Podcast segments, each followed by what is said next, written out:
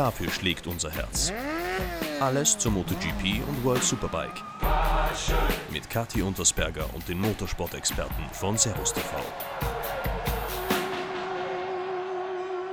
Es ist gerade mal eineinhalb Monate her, dass wir nach langer Pause wieder an den Start gehen konnten und es gibt gefühlt schon jetzt mehr Schlagzeilen als in den Jahren zuvor. Und eins kann ich an dieser Stelle versprechen, da kommt noch viel mehr. Und damit Servus und herzlich willkommen zu einer neuen Episode von Passion, dem Podcast rund um die MotoGP und World Superbike.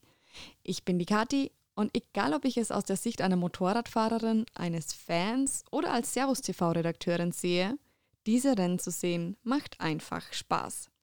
Und in Zukunft könnte es noch mehr Spaß machen, denn es gibt Licht am Horizont, was den deutschsprachigen Nachwuchs angeht. Dazu habe ich in den nächsten 45 Minuten spannende Gäste an meiner Seite. Zuallererst unterhalte ich mich mit Tim Jüstel, dem Teamkoordinator vom deutschen Moto3-Team K-Expert Brüssel GP.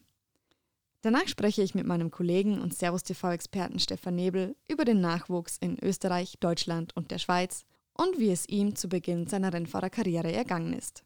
Aber gewartet haben wir in diesem Jahr schon genug. Starten wir gleich rein mit meinem ersten Gast.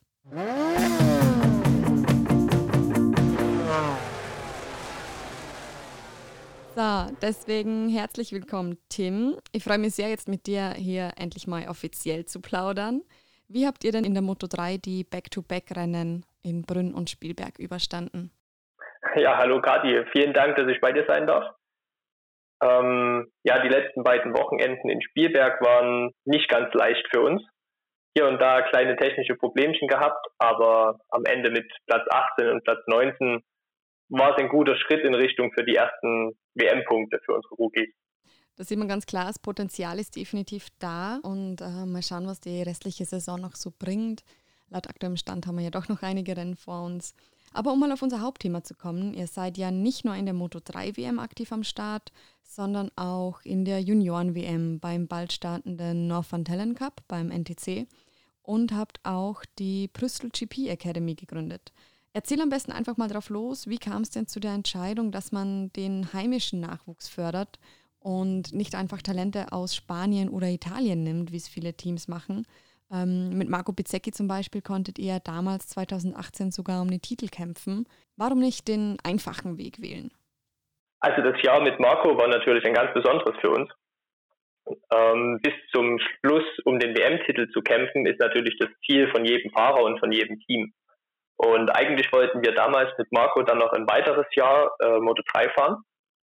Und er hat dann ja aber das Angebot aus der Moto 2 WM bekommen, wo wir ihm natürlich nicht im Wege stehen wollten. Denn es ist natürlich auch das Ziel von jedem Moto 3 Fahrer in die Moto 2 aufzusteigen. Und nach diesem Jahr ist dann der Gedanke wirklich gereift, dass wir einen deutschen Fahrer auf unserem, äh, in unserem deutschen Team in der Weltmeisterschaft einsetzen möchten. Und aufgrund der fehlenden Ressourcen, nennen wir es mal so, ähm, also quasi es gibt im Moment keine deutschen Fahrer auf dem Niveau, dass sie in der WM fahren könnten, war dann direkt der nächste Schritt gedacht, okay, wir müssen die Talente also selbst großziehen, selber fördern und denen die Möglichkeit geben, in den Profi-Rennsport zu kommen. Aber was, was denkst du, woran liegt es? Warum haben wir so wenig deutschsprachigen Nachwuchs?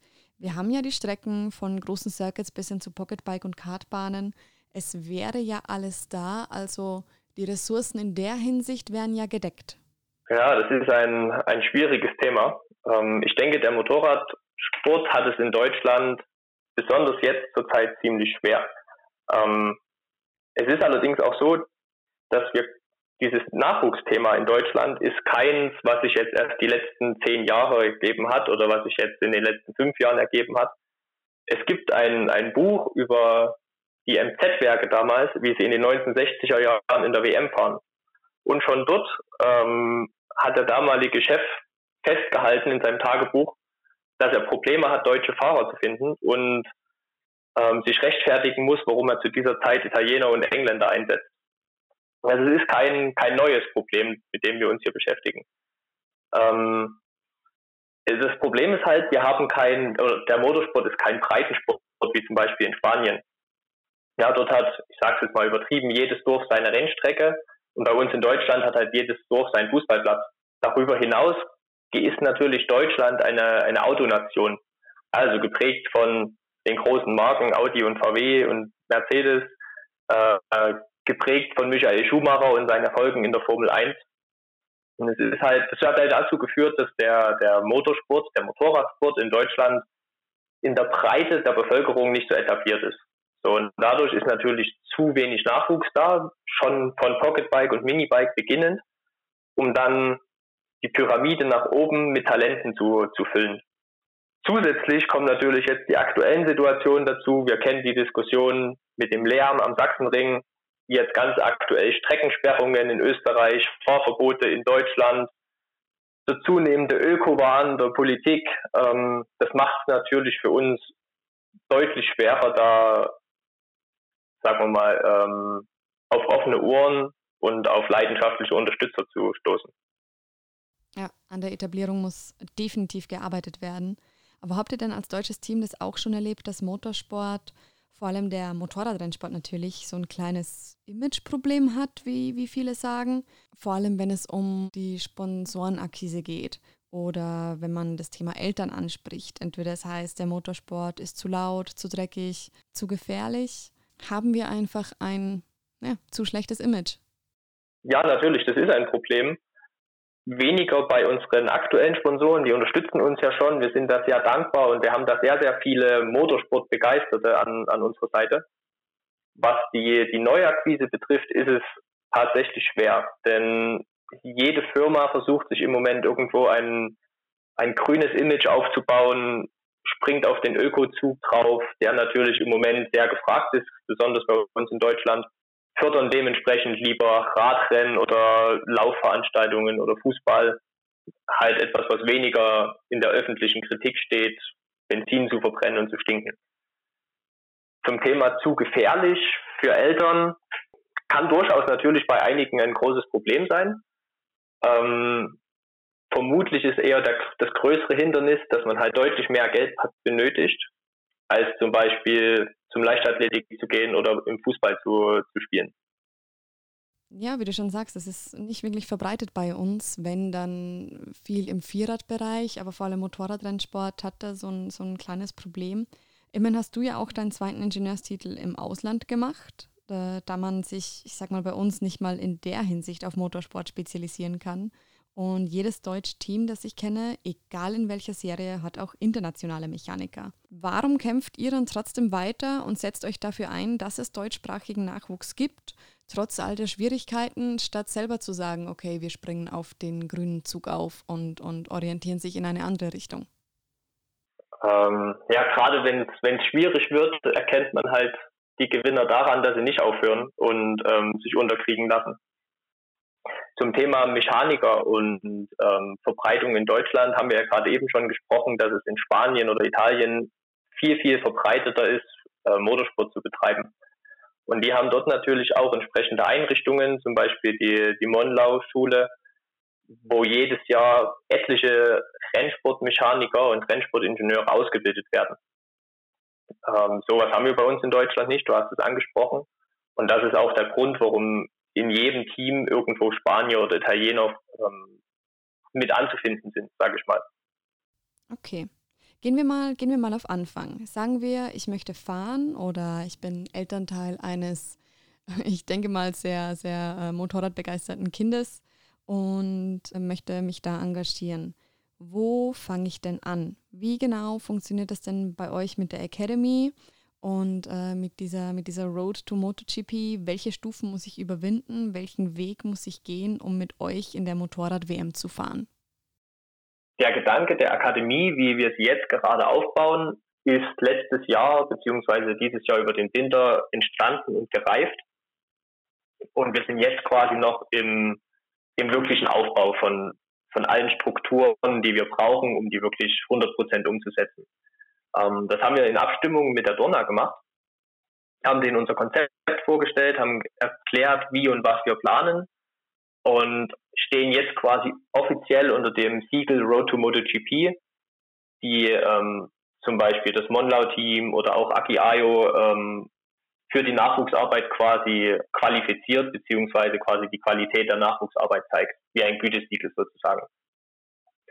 Wenn du dann anfangen möchtest, ähm, wäre der erste Schritt, in den Pocket Bike Cup einzusteigen. Da ist natürlich auch der erste Ansprechpartner direkt bei uns am Sachsenring gelegen, der AMC. Die machen seit vielen, vielen Jahren eine sehr, sehr gute Nachwuchsarbeit, was Pocket Bike und Minibike anbetrifft. Das heißt, mit sechs Jahren kannst du starten, kannst dort zu einem Schnupperkurs gehen, kannst schauen, macht mir das überhaupt Spaß, bin ich einfach mal talentiert, bin ich motiviert, Motorrad zu fahren. Und dann durchläuft man gemeinsam mit dem, mit dem AMC Sachsenring, durchläuft man Pocketbike und Minibike-Rennen. Jeweils natürlich dann an entsprechende Leistungen geknüpft, um in die nächste Klasse aufzusteigen. Und die Besten aus dem Minibike Cup werden dann quasi bei uns in der Brüssel GP Akademie weiter gefördert.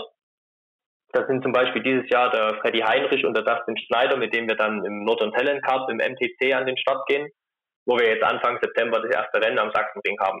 Das Konzept von dem NTC sieht so aus, dass der Gewinner von der Saison einen direkten Startplatz nächstes Jahr im Rookies Cup bekommt. Der Red Bull Rookies Cup ist wiederum die direkte Vorstufe zum Moto 3, beziehungsweise wird dieser dann natürlich noch von CEV Moto 3 oder European Talent Cup ergänzt.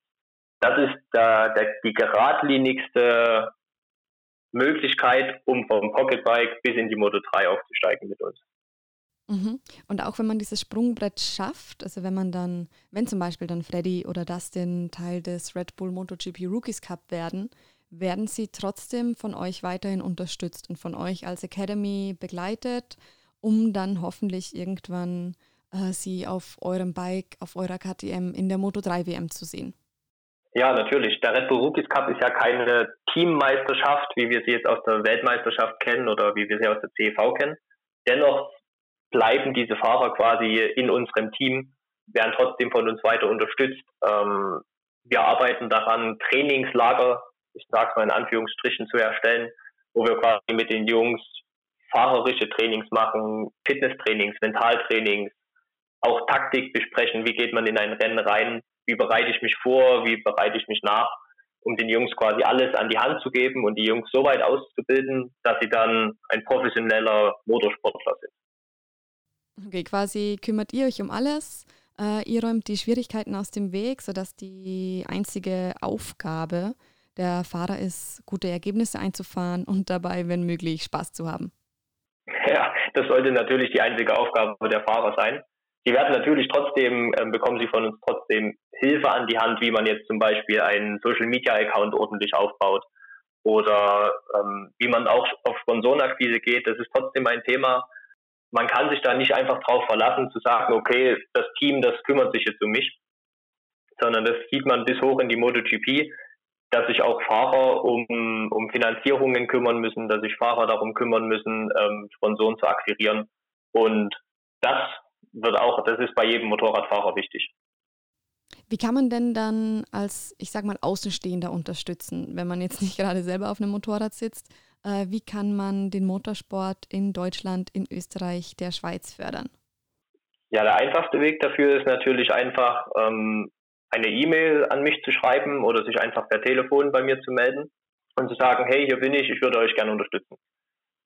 Es ist natürlich ähm, sehr, sehr wichtig im Motorsport, finanzielle Mittel zu akquirieren. Motorsport ist ein sehr, sehr teures Thema. Wir haben vor uns schon darüber gesprochen. Es ist nicht mit ein paar Fußballschuhen getan.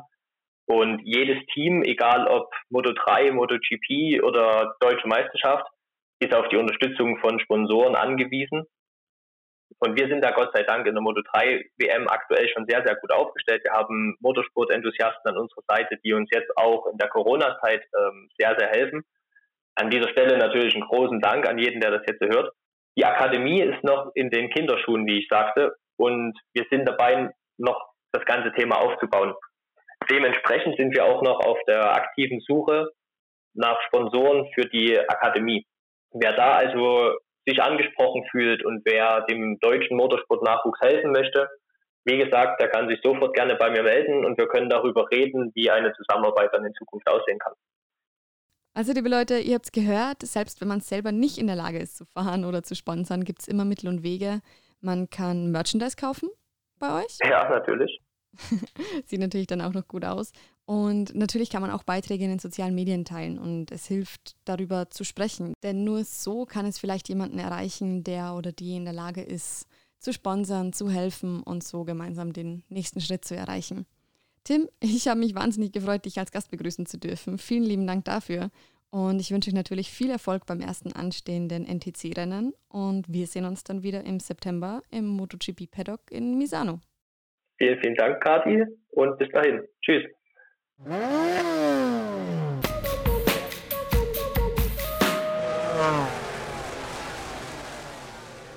Ihr habt es gehört, die Möglichkeiten gibt es. Wir haben die Strecken, wir haben diverse Cups und immer mehr Leute setzen sich für den Motorsport ein.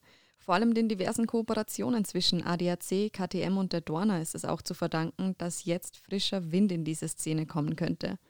Und wenn dann ein Team wie Brüssel GP die Unterstützung findet, die sie verdient haben, sieht es ganz vielversprechend für die kommenden Jahre aus. Jemand, der weiß, wie schwierig es ist, sich als deutschsprachiger Fahrer durchzusetzen, ist Stefan Nebel. Er ist dreifacher deutscher Superstock- bzw. Superbike-Meister, Renninstruktor und, was mich besonders freut, mein Kollege und jetzt der Experte an meiner Seite. Servus Stefan. Servus Kathi, schön dich zu hören. Stefan, ich, ich weiß, das klingt jetzt wie der Beginn einer schlechten Seifenoper, aber wir haben ein Nachwuchsproblem. da müssen wir uns drum kümmern. ja, wir haben, äh, wir haben vielleicht ein Nachwuchsproblem, aber es ist, ähm, es ist, glaube ich, ganz gut lösbar. ah, definitiv. Schauen wir mal. Ähm, äh, aber gehen wir zuerst einmal einen Schritt zurück oder, oder sagen wir besser ein paar mehr Schritte. Du bist ja bereits mit drei Jahren auf dem Motorrad gesessen, soweit ich weiß, auf einer Yamaha damals und hast dich trotz genau. vieler Hürden und hast dich trotz vieler Hürden schnell nach oben gekämpft. Wenn du dich so zurückerinnerst, was waren denn für dich die größten Challenges? Nicht jetzt aus der Sicht eines Rennfahrers, sondern explizit aus der Sicht eines deutschen Rennfahrers. Das war ganz klar in dem Moment, wo man eigentlich vom Fahrtalent her so gut war, dass man wusste, dass man in der Weltspitze mithalten könnte, wenn man die Chance bekäme, den Weg dorthin zu machen. Denn man hatte wenig Kontakte in, ich sag mal, die Weltmeisterschaft und man hat sich ja viel auch im nationalen Sport aufgehalten. Und immer wenn es dann eigentlich darum ging, Weltmeisterschaft zu fahren, wurde das Ganze sehr politisch und da müssen halt viele Leute miteinander einer Meinung sein. Und äh, unter anderem muss natürlich auch ein bisschen Geld fließen. Und das war bei mir damals schon immer oberste Priorität, beziehungsweise keine Möglichkeit, dass da, dass da groß Geld mitkommt. Und deswegen will ich sagen, haben viele andere Nationen einen anderen Background gehabt und dann oftmals einem den, den Platz nicht fahrerisch, sondern dann halt im Gesamtpaket dessen, dass es auch halt finanziell eine bessere Spritze für das Team gibt, äh, mir weggeschnappt. Denkst du denn, dass das in der heutigen Zeit leichter wäre, leichter ist? Ich glaube, dass es heute mehr Möglichkeiten auf dem Gesamtmarkt und der Industrie gibt, wenn man sich umblickt, äh, die man nutzen kann. Unter anderem, glaube ich, ist auch ganz, ganz groß das mediale Interesse komplett anders, wie es damals war.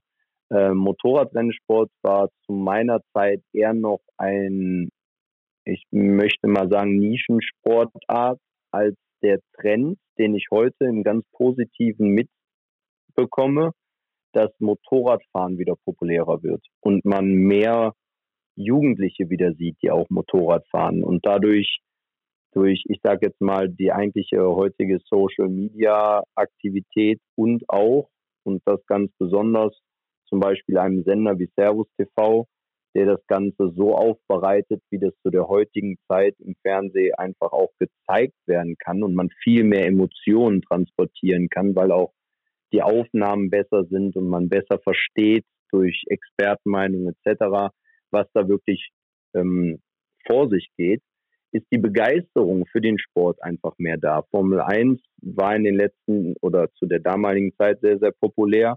Das hat jetzt ein bisschen gelitten. Ich glaube, das ändert sich auch wieder.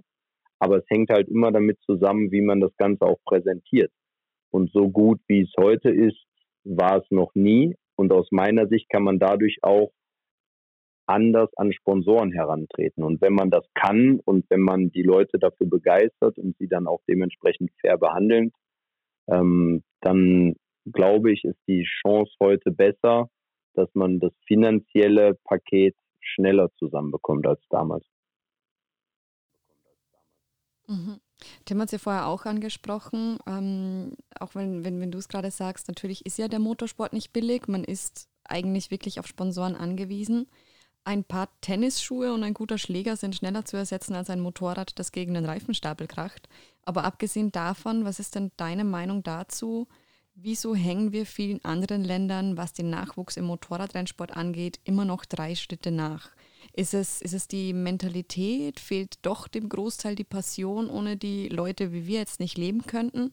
Oder ist da eh schon dieser, dieser Aufwärtstrend zu sehen? Vor allem, wie du jetzt sagst, dadurch, dass, ich sag mal, äh, Motorradfahren wieder salonfähig ist und wir nicht die sind, die äh, stinken und die dreckig sind und äh, die sich, weil sie verrückt sind, in Gefahr begeben, sondern dass es einfach wieder ja, salonfähiger wird. Ich, ich glaube, dass durch die heutige Zeit auch auch ähm, gerade, da muss ich wieder auf die sozialen Medien so ein bisschen hinweisen, es ja oftmals auch die Action ist, die man feiert und oftmals die Dinge sind, für die man sich interessiert, beziehungsweise Leute, die sich immer dafür interessiert haben, keinen Weg gefunden hatten, sich darüber zu informieren. Und heute ist es deutlich einfacher und damit, ja, ich sag mal, ist der, der Kontakt schneller hergestellt. Und wenn man dann das richtig aufbereitet, des eigentlichen Sports, den man da macht, dann ist, glaube ich, die Begeisterung auch riesig groß, weil es einfach aus meiner Sicht der geilste Sport der Welt ist und auch einer der anspruchsvollsten. Ich meine, mit, mit was und wem kann man mit 300 durch die Welt fliegen, in Anführungsstrichen, und das auf fünf Zentimeter am besten genau.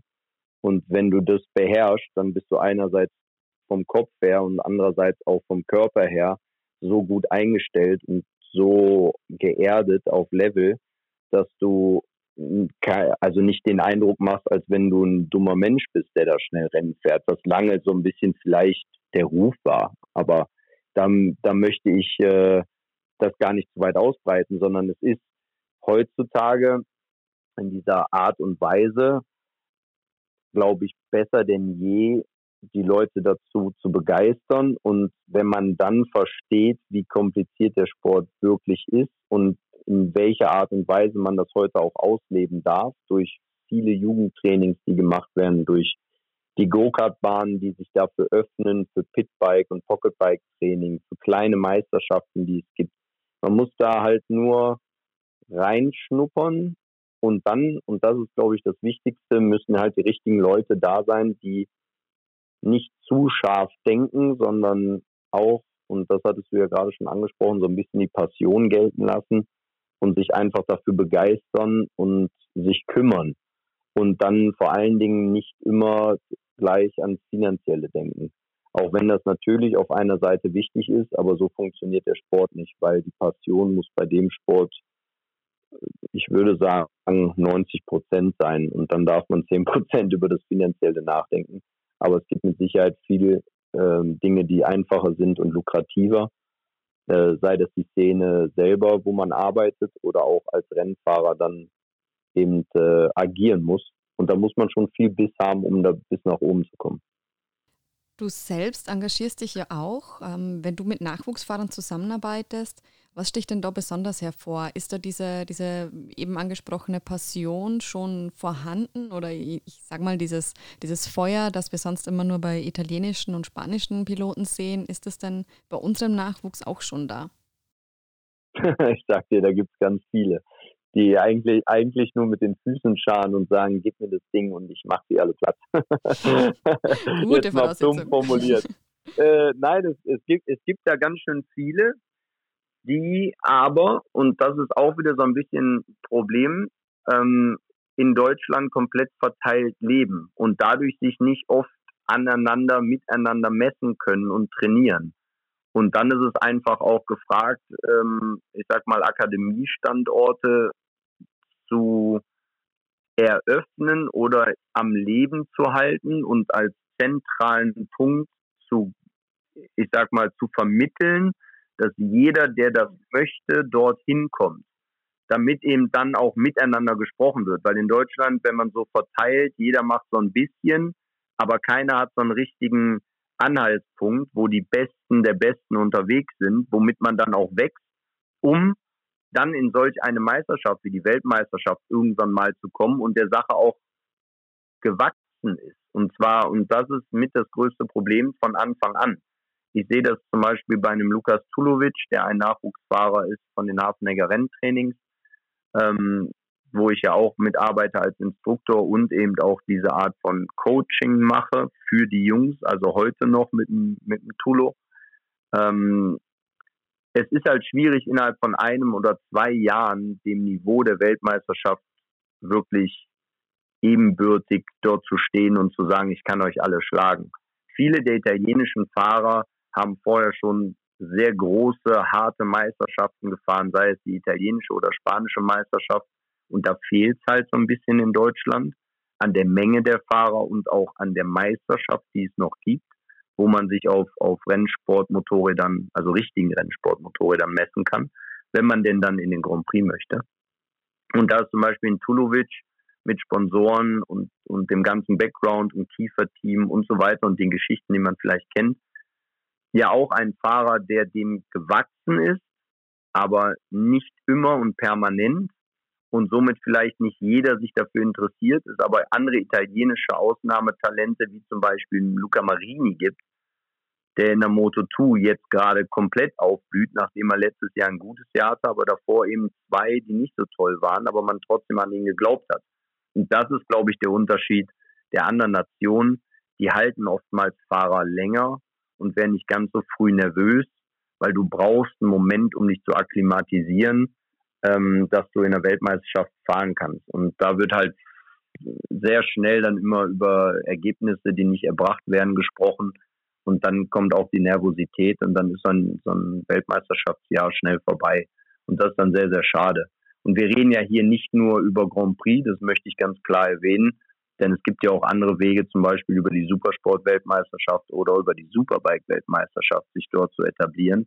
Und auch da kennen wir genug Beispiele, die mit Sicherheit das Fahrtalent haben und es auch schon bewiesen haben, aber eben nicht in der Konstanz, weil sie aber auch einfach nie lange da waren und sich akklimatisieren konnten und zu einem Weltmeisterschaftsfahrer dann im letzten Schritt auch wurden.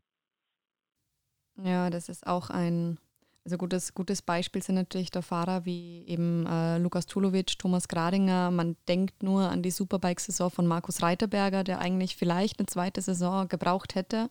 Oder auch Sandro Cortese, der sogar zweimaliger Weltmeister ist und sich trotzdem bei der Suche nach einem Startplatz in einer anerkannten Rennserie schwer tut. Äh, also es, ja, es oder, oder an einen Jonas Folger, der zum Beispiel mental zwar Probleme hatte und auch Dinge ähm, körperlich durchstehen musste, aber vom reinen Fahrtalent her ja keine Frage ist. Ich meine, der hat äh, fast, muss man ja leider sagen, Marc Marquez am Sachsenring geschlagen und der ist dann nun mal ein Gott und äh, mal nur wenn man nur einmal aufzeigt, was man für ein Fahrtalent hat, dann ist es ja eigentlich schon genug. Die Weichen müssen dann halt richtig gestellt werden und die Leute müssen an die richtigen und mit den richtigen Leuten arbeiten. Und da wird zum Beispiel, wenn man dann wieder betrachtet, Alberto Puig, der Mentor von Marquez, wann der Ding, ich sag mal, unter die Fittiche genommen hat und dann auch dementsprechend begleiten konnte über die ganzen Jahre, ähm, da war halt noch mehr Struktur hinter. Und ich hoffe und glaube sogar daran, dass wir aktuell auf einem ganz, ganz neuen Weg in Deutschland sind, ähm, mit den Talenten, die da so in der Pipeline sind und dem Sport, der, der doch so schön gefeiert wird von allen Zuschauern, äh, ob das jetzt medial ist oder bis vor kurzem live vor Ort, ähm, ist es so, dass ich da wirklich große Hoffnung habe, dass sich die nächsten Jahre ändern werden. Ich wollte gerade sagen, also so, so schwierig wie es aktuell ist, so hört sich es doch ähm, wenn man, wenn man nach dem geht, was du so sagst, so aus, als wären wir auf einem guten Weg und würden eine gute Richtung einschlagen. Was ist es denn noch, ähm, dieser, dieser letzte Prozentsatz, dieses, dieser letzte Schritt, den wir gehen müssten, damit es einfach, damit es besser wird, damit die Weichen besser gestellt werden? Ist es äh, doch die Mentalität, die Politik oder, oder müssen wir, die Motorsport-Maniacs, noch lauter werden? Ich glaube, mit laut hat das wenig zu tun. Ich glaube, dass es ganz, ganz leise gehen würde, wenn sich einmal alle einig wären. Und da sage ich jetzt mal so ein bisschen, da ist es halt äh, auch politisch ähm, manchmal ein bisschen schwierig. Äh, viele machen Eigen, Eigeninitiative beziehungsweise eigene Projekte, äh, die auch gut sind, die auch richtig sind, in dem, wie es jeder macht. Aber ich glaube, wenn es eine Chance gäbe, dass mehr Leute an einem Strang ziehen würden und es vor allen Dingen in Deutschland eine Plattform gäbe, wo sich all diese dran halten könnten. Also zum Beispiel alle Nachwuchsprojekte, die man aktuell so kennt, und das sind eine Menge, haben nur eine geringfügige, das ist natürlich auch dem Jahr 2020 jetzt zu Schulden gekommen, einfach aufgrund des Coronavirus und der nicht normalen Durchführung der Meisterschaften, aber zum Beispiel eine Chance haben auf, und das sind zweierlei Paar Schuhe, einmal Grand Prix Nachwuchsmotorrädern fahren können, also praktisch einer Moto 3 Serie und einmal auch einer Superbike beziehungsweise anderen Szene folgen können, dass es Richtung Superbike und Supersport und etc. geht. Und dafür ist die IDM eigentlich vorhanden, aber trotzdem sammeln sich nicht alle dort, sondern von diesem Schritt aus geht es dann in Rennteams, die dann sich wiederum eigen irgendwie versuchen zu organisieren in anderen Meisterschaften, aber so eine richtige Plattform in Deutschland, wo jeder drauf guckt und sagt, der aus Deutschland muss es sein, gibt's nicht so. Und das ist in Spanien zum Beispiel anders. Da gibt's die spanische Meisterschaft oder die Europameisterschaft eben dann, wo dann auch ein Tulovic zum Beispiel startet, aber kaum einer aus Deutschland weiß das. Heißt, ich glaube, dass diese Verknüpfung und dieses große Zusammenkommen von allen, die diese Passion teilen und gleichzeitig auch etwas für die Jugend erreichen könnten, einfach so auf ganz kurzen Wege, ganz leise passieren müsste, einfach aus dem Interesse, weil wir wissen, und da bin ich jetzt mal so ein bisschen äh, direkt, ich kann mir halt vorstellen, dass wenn es die Leute gibt, zum Beispiel ein Sender wie Servus TV hingeht und dann diese Leute auch begleitet, beziehungsweise zeigt und man sie kennenlernt. Und das gab es bisher so nicht, so direkt. Und für mich ist ähm, die Arbeit des Senders und da, wo ich die Chance habe, mitarbeiten zu dürfen, einerseits eine Bereicherung, weil ich diese Passion ausleben kann, diesen Job zu machen und auf der anderen Seite aber auch sehe, okay, da macht auch jemand genau das, was ich am Rennsport so liebe, nämlich der schaut aufs Detail und der macht Background Stories und man kriegt ein anderes Bild von dem Sport und man, es wird greifbarer. Und ich glaube, in diesem Moment, wo das so greifbar wird, werden auch viele Leute, die von außen stehen, dann das mitkriegen, was es für tolle Talente gibt und so weiter, dann vielleicht damit eingreifen und somit fängt, glaube ich, an, dieses Rad sich größer zu drehen. Und was man dann daraus macht, ist aus meiner Sicht an Leuten und an Personen, die die Entscheidungsgewalt nicht alleine haben, aber der Passion folgen und die halt die richtigen sind dafür. Und äh, da gibt's glaube ich, auch genug. Ähm, das sehe ich an allen Ecken und Enden, dass es da wirklich Leute gibt, die begeistert dafür sind, für diesen Sport. Und ähm, ja, also ich bin so positiv gestimmt wie nie zuvor, dass es dem Nachwuchs besser gehen wird in dem Motorradrennsport und dass auch Motorradrennsport zur heutigen Zeit in der Aufbereitung, wie es nach Hause geliefert wird, noch mehr Spaß macht. Das sind doch gute Aussichten. Dann hoffen wir mal, dass die, die Zukunft natürlich noch mehr bringt. Und äh, ich denke auch, so langsam schlagen wir die richtige Richtung ein. Stefan, erstmal danke dir für deine Zeit. Am kommenden Wochenende geht es ja bei der World Superbike weiter. Am 29. und 30. August beginnen die Back-to-Back-Rennen in Aragon, natürlich live bei Servus TV. Kurzer Ausblick, was die Zuhörer bzw. dann Zuschauer erwartet. Spannendster Motorsport auf einer extrem spektakulären, wunderschön gelegenen Rennstrecke. Und die Superbike-Weltmeisterschaft wird mit Sicherheit das Jahr 2020 so weiterführen, wie sie die ersten drei Stationen erledigt haben, nämlich in einer Art und Weise, die purer Rennsport ist und leider und auf der anderen Seite wieder zum Glück kaum Prognosen abzugeben sind, wie das Wochenende läuft. Aber ich könnte mir vorstellen, dass es äh, einen Versuch gibt von Scott Redding und äh, Chess Davis, also aus dem Ducati-Lager, gegen die Kawasaki und Yamada, äh, Yamaha Armada, die sich da so gebildet hatte in ähm, Portimao.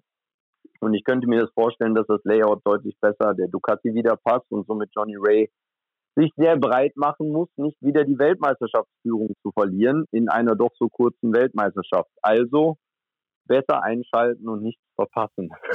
Dann bekommt man ein genaues Bild von dem, was die Superbike-Weltmeisterschaft wirklich ist. genau das wollte ich hören. Vielen lieben Dank, Stefan. Sehr gerne, danke dir.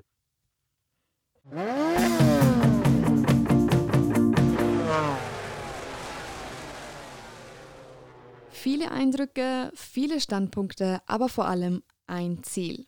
Lasst mich kurz zusammenfassen. Bisher sah es nicht gut aus für den Nachwuchs aus Deutschland, Österreich und der Schweiz. Man muss vielleicht mehr kämpfen als Fahrer aus unter Anführungszeichen richtigen Motorsportnationen und das leider nicht nur zu Beginn der Karriere. Aber es gibt Licht am Horizont. Es gibt verschiedene Ideen und Ansätze, die so langsam Fahrt aufnehmen und recht vielversprechend wirken. Und solange dahinter Leute stehen, die mit Leidenschaft dabei sind, kann eigentlich gar nichts mehr schiefgehen. Aber nochmal der Appell an alle da draußen. Jeder kann etwas bewirken. Es muss nicht jeder ein Rennteam aufbauen, aber mit jedem verkauften Stück Merchandise der Fahrer und mit jedem geteilten Beitrag in den sozialen Medien kann man etwas bewirken. Und am besten ist es, ihr lädt all eure Freunde am Wochenende zu euch ein, schaltet Servus TV ein und steckt alle mit einer unheilbaren Rennsportsucht an. Ich bedanke mich bei euch fürs Zuhören. Nicht vergessen, ab kommendem Wochenende, dem 29. und 30. August, geht's mit dem Aragon Double der Superbike weiter. Und ab 12. September melden wir uns wieder aus dem MotoGP Paddock in Misano. Die nächste Episode Passion gibt es wieder in drei Wochen. Bis dahin, bleibt am Gas und bleibt schräg. Servus.